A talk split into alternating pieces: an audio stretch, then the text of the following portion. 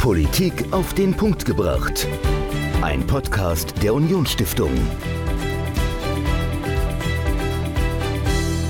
Hallo und herzlich willkommen zu einer neuen Folge Politik auf den Punkt gebracht. Ich bin Dominik, mir gegenüber wie immer Michael. Und Michael, wir sprechen ja seit fast 100 Tagen über den Ukraine-Krieg, den Krieg in der Ukraine, den Russland angezettelt hat. Und im Laufe dieses Krieges ist einiges passiert. Die Benzinpreise sind steil nach oben gegangen, genauso wie die, die Preise fürs Heizen. Jetzt werden die Lebensmittel immer teurer. Wir haben riesengroße Auswirkungen des Krieges auf unsere Wirtschaft. Was ist denn für dich so das Erschreckendste oder wo du sagst, damit hättest du eigentlich nicht gerechnet, dass ein Krieg auch darauf Auswirkungen haben könnte? Ja, also es hat einem, glaube ich, nochmal bewusst gemacht, wie verflechtet die Wirtschaft ist, wie abhängig wir als Deutschland im Bereich Energie sind. Also das mhm. erstaunt einen ja schon. Also insbesondere im Bereich Öl hätte ich nicht gedacht, dass die Abhängigkeit von Russland so groß ist. Bei Gas natürlich schon. Ja.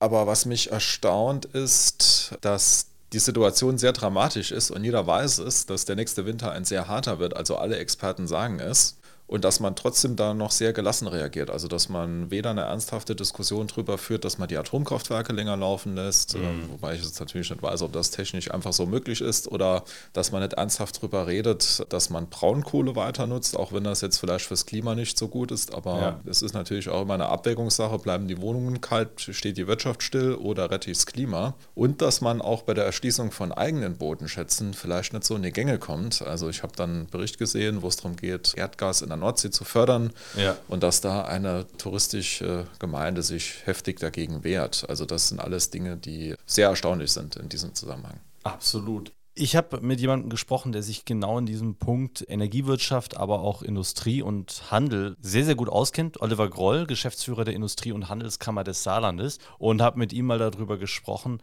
ja, welche Auswirkungen denn der Krieg auf das Saarland hat und ja, wie es der saarländischen Industrie denn im Moment geht. Und was ich sehr erstaunlich finde, er sagt, naja, tatsächlich sind die momentan relativ gelassen weil der Ukraine-Krieg ist gar nicht die erste große Krise, die wir im Moment haben, sondern da war ja vorher noch Corona, da war die Finanzkrise vor ein paar Jahren. Also unsere, wir haben den Brexit auch nicht zu vergessen. Also ja, genau. es gab so ja, einige ja. Einschläge in den letzten Jahren und er sagt, das hat uns krisensicherer gemacht. Also die Stimmung man möchte meinen, die ist sehr, sehr schlecht, aber so schlecht ist sie gar nicht. Und es ist ein sehr spannendes Interview. Oliver Kroll, der auch die Punkte, die du angesprochen hast, Michael, auch nochmal zum Teil aufgreift. Das ganze Interview, das hört ihr jetzt. Oliver Groll von der IHK Saar über die Auswirkungen des Kriegs in der Ukraine auf unsere Wirtschaft hier im Saarland. Viel Spaß.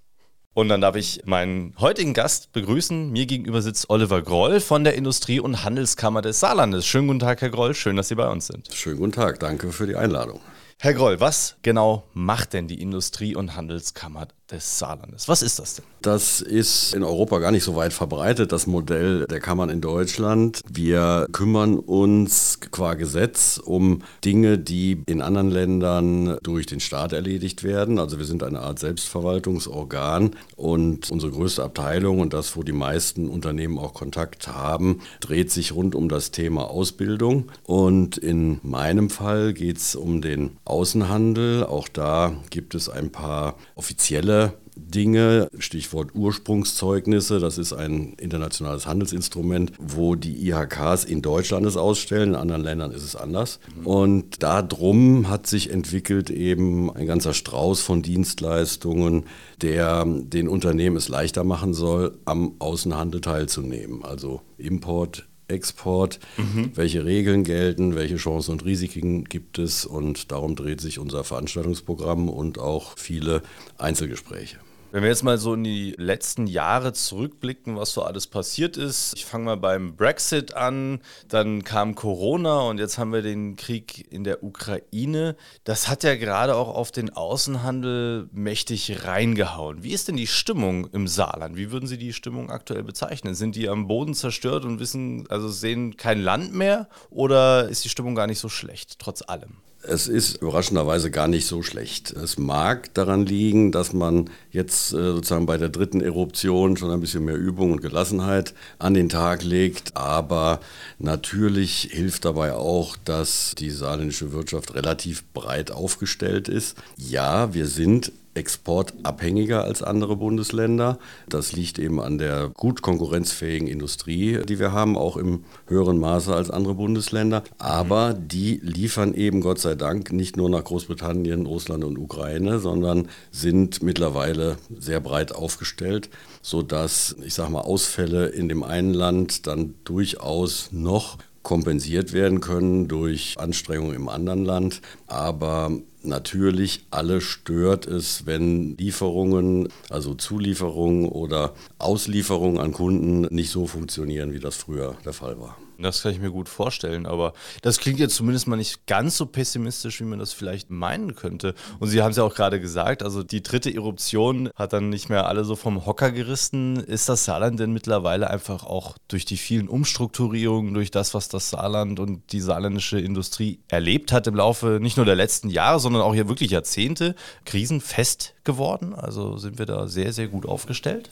Wir benutzen ja in der politischen Diskussion oft auch den Slogan, wir können Strukturwandel. Das wird auch im Standortmarketing verwendet. Und ich glaube, ein Stück weit ist es tatsächlich so. Natürlich stellen wir hier nicht die ganze Bandbreite an Gütern und Dienstleistungen her, sondern da gibt es natürlich Spezialisierungen und damit auch Abhängigkeiten von größeren Branchen. Aber schon Ende der 60er Jahre hat der Niedergang der Stahlindustrie alter Fasson ja dann schnell wieder eine Kompensation gefunden in Form einer Automobilindustrie, die es bis dahin hier noch nicht gab. Und mit so einer Mischung aus Glück und Geschick wird das hoffentlich so weitergehen. Ich drücke die Daumen, aber wenn wir jetzt mal auf die aktuelle Lage blicken und dann auch gerade in Osteuropa und Russland, wie schätzen Sie denn die Auswirkungen des Krieges in der Ukraine auf die saarländische Wirtschaft ein? Also was haben wir bisher erlebt im Zuge dieses Krieges und auch des Vorgeplänkels? Also es ging ja schon im letzten Jahr im Sommer los im Prinzip mit dem Aufmarsch der Truppen.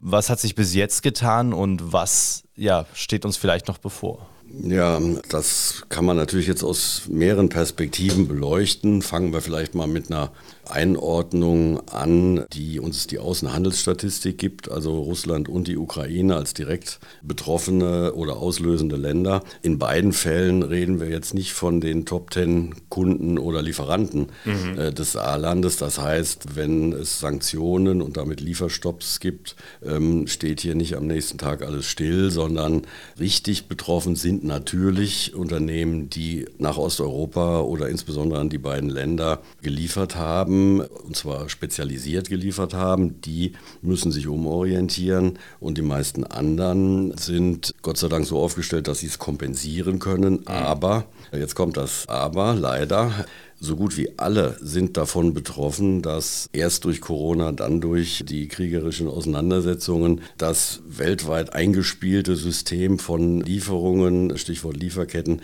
eben durcheinander geraten ist. Und zwar mhm. richtig durcheinander geraten ist. Wir kennen äh, die Bilder alle paar Tage von den Schlangen vor Containerhäfen. Ja. Man konnte lesen, dass Container selber knapp sind. Also alles, wo man sich früher hat drauf verlassen können und damit seinem Kunden auch versprechen konnte, dann und dann ist deine Ware in der und der Form da. Das funktioniert alles nicht mehr und es gibt eigentlich kaum was Schlimmeres für ein Unternehmen als Planungsunsicherheit. Und von daher ist natürlich das Gegenteil von Zurücklehnen der Fall, sondern jedes Unternehmen guckt nach alternativen Quellen, alternativen Routen und auch was die eigene Produktionsstruktur angeht, wie man sich denn da in Zukunft besser aufstellen kann. Um jetzt mal von dem Krieg ein bisschen nochmal wegzugucken, welche Herausforderungen gibt es im Saarland abseits von dem, was Sie eben angesprochen haben, was ja nicht ganz so groß wirkt, jetzt mal von den Lieferketten abgesehen, aber was, was sind sonst so die großen Herausforderungen? Ja, möchte ich zwei, zwei Stichworte nennen. Das eine ist der viel besprochene Fachkräftemangel, den das Saarland aufgrund seiner demografischen Entwicklung, also mehr rückläufig als anderswo in Deutschland, und dann noch wegen seines, ich will nicht sagen schlechten, aber fehlenden Images in Deutschland und erst recht in, im Rest Europas im Moment nicht automatisch zu einem Magnet für zuwandernde Fachkräfte macht. Dazu braucht es mehr Anstrengungen, um das Saarland seine Vorteile, seine Ressourcen bekannt zu machen, sowohl im Rest Deutschlands als auch Europa und darüber hinaus, damit auch Investoren, die noch nie vom Saarland gehört haben, dann mhm. wissen, wo sie zu suchen haben, wenn sie bestimmte Vorteile suchen. Das ist der eine Aspekt und der andere ist, wie eben angedeutet, natürlich hängen wir zu großen Teilen am Schicksal des Autos. Das hat lange gut funktioniert und mhm. auch zu einigem Wohlstand hier geführt und zu vielen Arbeitsplätzen. Aber da ist eben im Gange die Revolution in der Antriebstechnik und in der Frage, wohin geht die Reise, rein Elektro, Hybrid, wenn Hybrid, wie lange und den damit zusammenhängenden Umstellungen in der Technik des Autobaus und sehr viele der Zulieferer hier sind geradezu spezialisiert darauf, die Verbrennungstechnik zu optimieren. Mhm. Und natürlich, wenn die weg ist, müssen sie was anderes machen. Also Demografie und diese Dominanz der Autobranche, das sind so die zwei Themen, die die Öffentlichkeit, die Unternehmen und die Politik beschäftigen. Das klingt jetzt natürlich wieder sehr, sehr negativ, wenn man nur diese beiden Punkte betrachtet. Aber in, das heißt ja so schön, in jeder Krise steckt auch immer eine Möglichkeit, eine Chance. Welche Chancen liegen denn in der aktuellen Situation, in all den Herausforderungen, denen wir momentan begegnen? Den langfristigen, wie Sie angesprochen haben, Demografie ist ja eher ein langfristiger Faktor. Krieg in der Ukraine, Veränderung der Gaspreise oder Abschaffung des Verbrennungsmotors, vielleicht mittelfristig, aber auch kurzfristige Krisen. Welche Chancen liegen denn im Saarland dafür und wo werden sie vielleicht auch jetzt schon ergriffen? Also die Chancen liegen zum einen in der Natur der Sache, also der, den Mechanismen, wie Wirtschaft funktioniert. Das ist dann in Krisenzeiten eben besonders spannend, weil Tausende von Menschen sich jetzt mehr als in ruhigeren Zeiten Gedanken darüber machen, was man anders oder besser machen könnte. Und das fängt mit Sicherheit beim Thema Ressourceneinsatz an, also Zulieferung von Teilen, aber genauso der Energieverbrauch im Produktionsprozess. Da haben bisher immer schon Anlass bestanden, sich darüber Gedanken zu machen, wo kriege ich es günstiger her oder ja. wie kann ich mich selber oder wie kann ich selber günstiger agieren. Aber natürlich, wenn äh, solche Preissteigerungsraten und Lieferverzögerungen in einer Größenordnung kommen und wenn man Pech hat, eben auch über längere Zeit noch, dann hat man erst recht Anlass, eventuell Ideen für den Notfall wieder aus der Schublade zu kramen oder sich ganz neue zu erarbeiten. Und das, wie gesagt, passiert im Moment in vielen Köpfen und an vielen Schreibtischen und Konferenztischen. Und große und kleine Firmen sind dabei, sich auf die Zukunft ich sag mal, ein bisschen ruckartiger einzustellen, als man das vor drei, vier Jahren noch gedacht hätte, mhm. dass es nötig wäre. Also man hat es natürlich lieber beherrschbar, planbar, übersichtlich, ja. aber wenn es nicht so ist, dann kommt halt eine Menge humane Energie in Bewegung, um an Problemlösungen zu arbeiten. Und das ist ein Stück weit die, die Triebfeder von einer Marktwirtschaft im Gegensatz zu einer Planwirtschaft, wo ja. man gesagt bekommt, was man machen soll. aber das lässt mich da eigentlich relativ positiv in die Zukunft schauen. Und der andere Aspekt, der hier vielleicht interessant ist. Es gibt ja Zuwanderung von neuen Industrien im Saarland, nicht immer unumstritten, aber durchaus auch in einer Größenordnung in Arbeitsplätzen gerechnet, die einen Unterschied machen und ein Stück weit schon kompensieren könnten, wenn traditionelle Industrien hier kleiner werden. Mhm. Und da im Hintergrund steckt die, na, ich sag mal, die reine geografische Lage des Saarlands. Betriebswirtschaftlich würde man sagen Logistikvorteile. Also die Ansiedlungen von außerhalb haben alle was damit zu tun, dass wir hier genau zwischen den zwei größten Märkten der EU sitzen. Man also beide Kundschaften sozusagen bedienen kann von hier. Autobahnmäßig gut erschlossen, Wasserstraßen halbwegs und größere Flughäfen sind auch immer nur eine Stunde weg. Also das alles zusammen ist alleine schon ein Grund für, ich sag mal, sorgfältig suchende Investoren aus dem Ausland, das Saarland jetzt mehr zu entdecken als früher und nicht erst seit auch in jedem Haushalt täglich mehr Pakete nach Klingeln durch Boten überreicht werden, sondern dass auch in der Wirtschaft in kleineren Chargen dafür schneller sich eingebürgert hat, ist das Thema Logistik ein wichtigerer Faktor geworden als sagen wir, vor 20, 30 Jahren, als man immer von tonnenweiser Zulieferung, eigener großer Lagerhaltung gesprochen hat. Das ist alles viel schneller und kleiner geworden. Und die Herausforderung ist jetzt halt, das jetzt auch noch umweltgerechter äh, zu bewerkstelligen als bisher. Jetzt haben Sie mir ein paar Stichpunkte gegeben für diverse Fragen. Ich fange mal ganz vorne an. Sie haben angesprochen, dass diese neue Triebfeder, also dass die, Saarländer, die saarländische Wirtschaft jetzt in die Schubladen guckt und was, was da noch liegt, was man vielleicht nochmal rausgraben könnte oder sich eben neue Gedanken macht, wie man denn jetzt vorankommen kann, wie man diese Krise überwinden kann. Sie haben einen guten Einblick auch in die Unternehmen direkt. Sie unterhalten sich wahrscheinlich viel mit den ja, oberen Etagen der diversen Unternehmen, egal ob sie groß oder klein sind.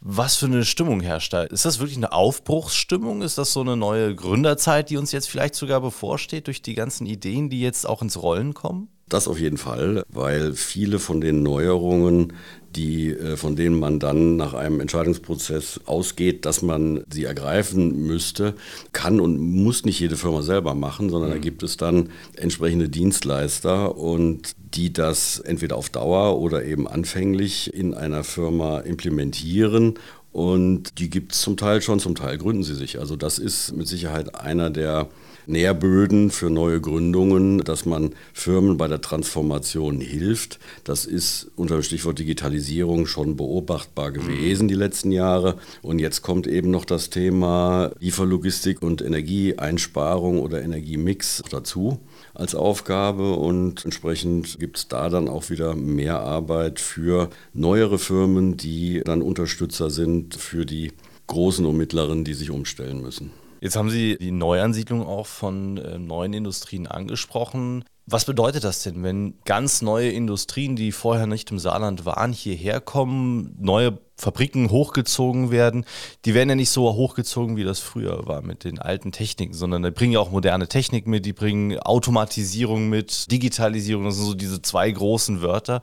Und wenn dann noch dazu kommt, dass es hier ja wenig Fachkräfte tatsächlich gibt, müssen die auch anders arbeiten. Wie sieht denn die Industrie von morgen aus? Also Industrie 4.0 oder 5.0 oder ich weiß nicht, bei welcher Zahl wir mittlerweile sind, aber wie sieht das denn eigentlich aus? Also Industrie von morgen, wie sieht die heute aus? Ich glaube, in Ansätzen können wir, die, können wir die heute schon erkennen. Natürlich liegt auf der Hand, ist das alles digitaler.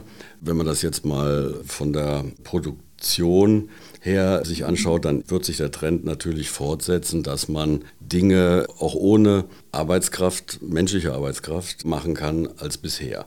Da gibt es die Triebfeder, Lohnkosten einsparen natürlich, aber es gibt auch die Triebfeder, Gefahrenabwehr, mehr Akkuratesse und andere Punkte. Also das ist zwar einerseits, wie gesagt, Arbeitsplatz schmälernde Effekt, aber andererseits in einer Zeit, wo die Fachkräfte eben knapp sind, in diesem Aspekt sogar willkommen. Und ganz viel, denke ich, wird sich ändern bei einem Thema, wo wir Gott sei Dank nicht bei Null anfangen müssen und wir als Kammer eben auch aktiv sind. Das ist Thema Ausbildung, Weiterbildung. Mhm. Also Berufsbilder haben sich noch nie so schnell geändert, weiterentwickelt oder sind neu entstanden wie jetzt.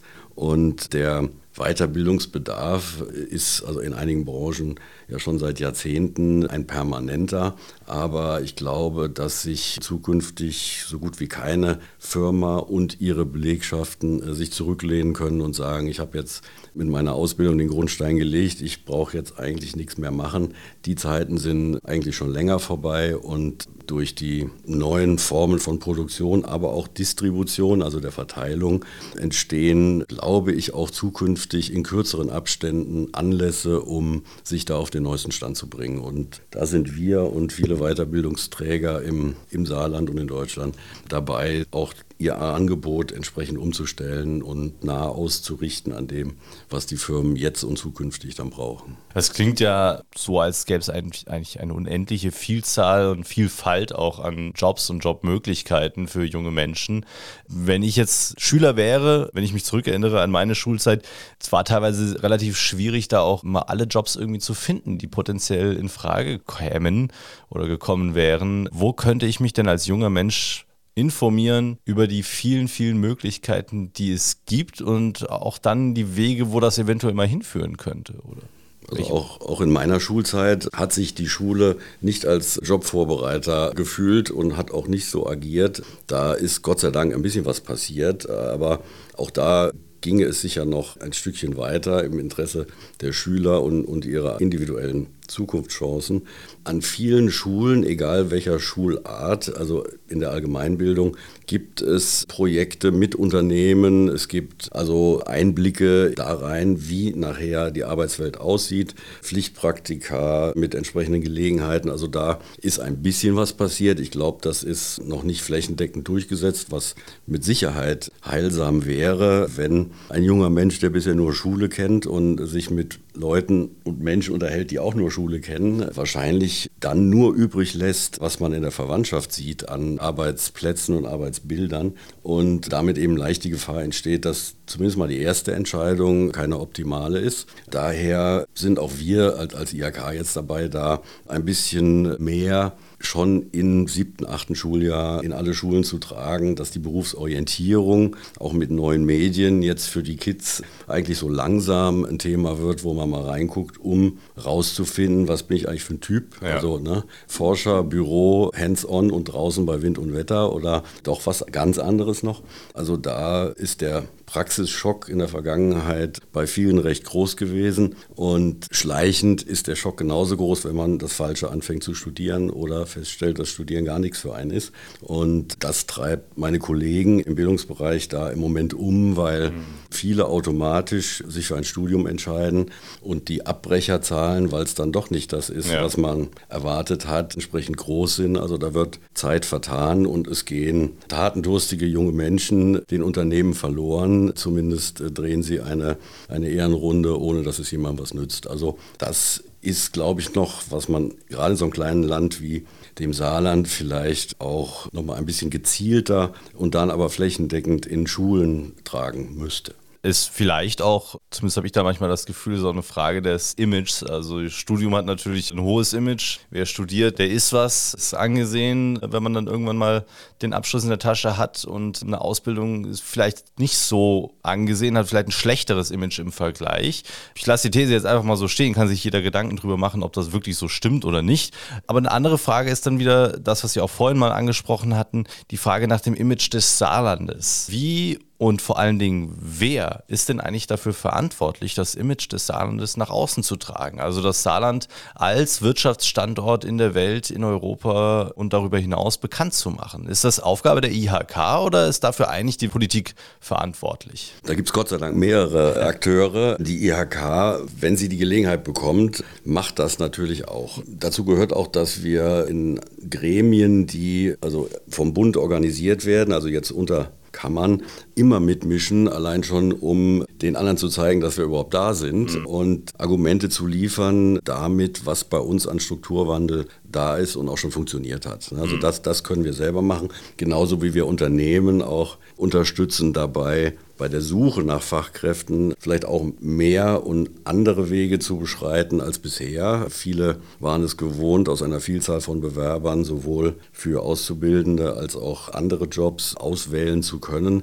Die Zeiten sind vorbei, also relativ schlagartig. Einige gucken immer noch und bewegen sich ein bisschen für meinen Geschmack zu langsam auf die jungen Menschen zu, auf den Kanälen, die die jungen Menschen nutzen. Aber das ist in Gang gekommen, das muss man, glaube ich, schneller machen. Ansonsten ist natürlich hier im Land dann, gibt es zwei Wirtschaftsfördergesellschaften mhm. des Landes, die gefordert sind, die bisher auch in der Richtung sehr erfolgreich gearbeitet haben. Aber natürlich gucken da die Leute sehr viel erwartungsvoller hin, wenn hier die Gefahr besteht und diskutiert wird, dass ein großer Arbeitgeber die Pforten schließt oder drastisch sich verkleinert, dann möchte man Ersatz haben und Gott sei Dank die Kollegen in der GWSA, die dafür zuständig sind und Kolleginnen, die kennen wir, mit denen arbeiten wir dann auch zusammen bei Auslandsthemen. Denen ist das durchaus bewusst und die sind, sind auch dran.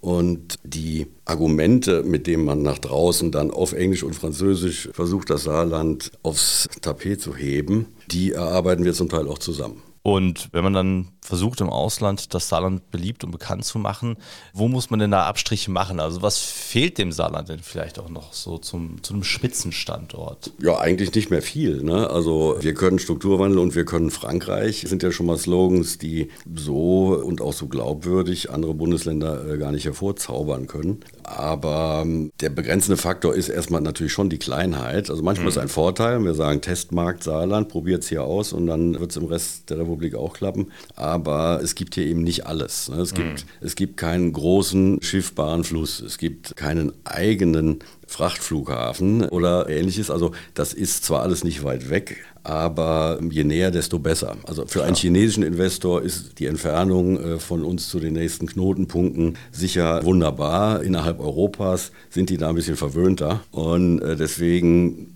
das ist dann quasi das Stichwort Ballungsraum, was wir eben genau nicht sind. Aber wie gesagt, eben unter dem Stichwort Logistik, die Ballungsräume müssen bedient werden, aber diejenigen, die sie bedienen, können auch selten mittendrin sitzen, weil das eben A viel zu teuer ist und B ein bisschen unbeliebt in der Nachbarschaft. Und schon wird aus einem Nachteil von früher, insbesondere bei geschlossenen oder schwieriger zu überwindenden Grenzen, ein echter Nachteil in den vergangenen Jahrzehnten. Hier jetzt zum großen Vorteil geworden, in einem offenen Binnenmarkt strategisch geschickt zu sitzen. Und ja, jetzt fehlt es nur noch an Zuwanderung von den richtigen Leuten in der richtigen Größenordnung. Abschließend dann die andere Frage, ja, was bietet das Saarland? Also was hat das Saarland als einmalige Standortfaktoren, die sonst niemand aufbieten kann? Sie haben Frankreich schon genannt, Sie haben die Erfahrung mit dem Strukturwandel genannt. Was kann das Saarland noch bieten? Klar, also auch eben schon angedeutet, der Logistikvorteil. Von hier aus ist man sehr schnell in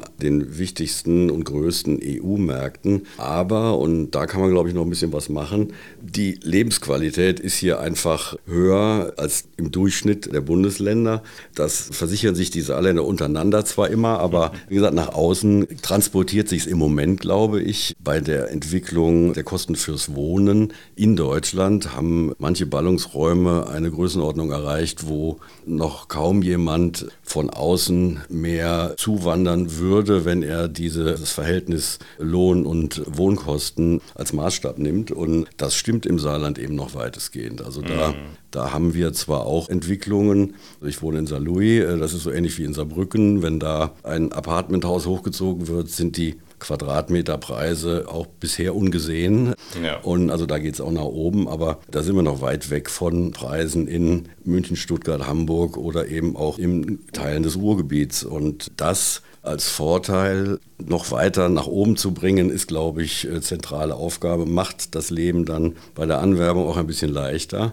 Und die automatische Zwei- oder besser Dreisprachigkeit, die man hier dann seinen Kindern bieten kann, an der man auch noch feilen muss, weil sie noch nicht flächendeckend in Stellung gebracht ist, aber ist ein Vorteil, der für den Zuzug selten ja einzelner Menschen, sondern immer ganzer Familien ein sehr wichtiges Argument ist und sein kann. Und da kann man in Zukunft, glaube ich, noch ein bisschen stärker drauf rumreiten, um Erfolg zu haben. Wir sind gespannt, wie es mit dem Saarland weitergeht. Wir hoffen das Beste und vielen Dank, Herr Groll, dass Sie da waren und uns auch die Vorteile und des Saarlandes und der saarländischen Wirtschaft aufgezeigt haben und auch gezeigt haben, dass selbst eine Krise, wie wir sie aktuell erleben, die saarländische Wirtschaft nicht in ihren Grundfesten erschüttern kann. Herzlichen Dank für das Gespräch. Sehr gerne, danke ebenfalls. Oliver Groll von der Industrie- und Handelskammer des Saarlandes im Interview über die Auswirkungen des Krieges in der Ukraine auf unsere Wirtschaft hier im Saarland. Und in der nächsten Woche sprechen wir über ein Thema, an das junge Menschen vielleicht noch gar nicht denken, sondern man denkt an das Thema meistens erst dann, wenn es kurz bevorsteht. Die Rente. Michael, du hast bestimmt schon einen komplett ausgetüftelten Plan, wie du mal sicher in der Rente dastehst, oder?